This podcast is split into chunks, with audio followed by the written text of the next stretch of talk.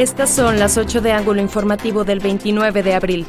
Azotó granizada la Ciudad de México la noche de este miércoles.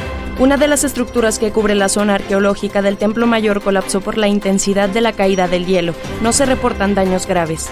Cayó avioneta en el municipio de Escobedo, Nuevo León, en la carretera Nuevo Laredo. Se reportan hasta el momento seis personas muertas fuerte incendio registrado en el poblado Tapias en el municipio de Durango. El siniestro fue provocado por la presencia de bidones de gasolina, automóviles y llantas, informó Gustavo Paredes, director de Protección Civil. No hubo lesionados.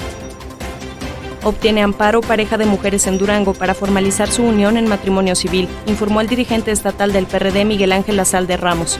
Sería el primer matrimonio igualitario en el estado. Siguen las investigaciones por el contrato de las luminarias en la capital de Durango para determinar si hubo anomalías y en qué condiciones causales se hicieron las negociaciones, informó la Contralora Municipal Judith Ávila Lucero. Nombran a Otniel García como delegado de Morena en el Estado en funciones de presidente. Su llegada ayudará al partido en el proceso electoral, externó el presidente de la Jugocopo del Congreso Estatal, Iván Gurrola. En medio de la pandemia anuncian marcha para el primero de mayo de 400 trabajadores de distintos sindicatos.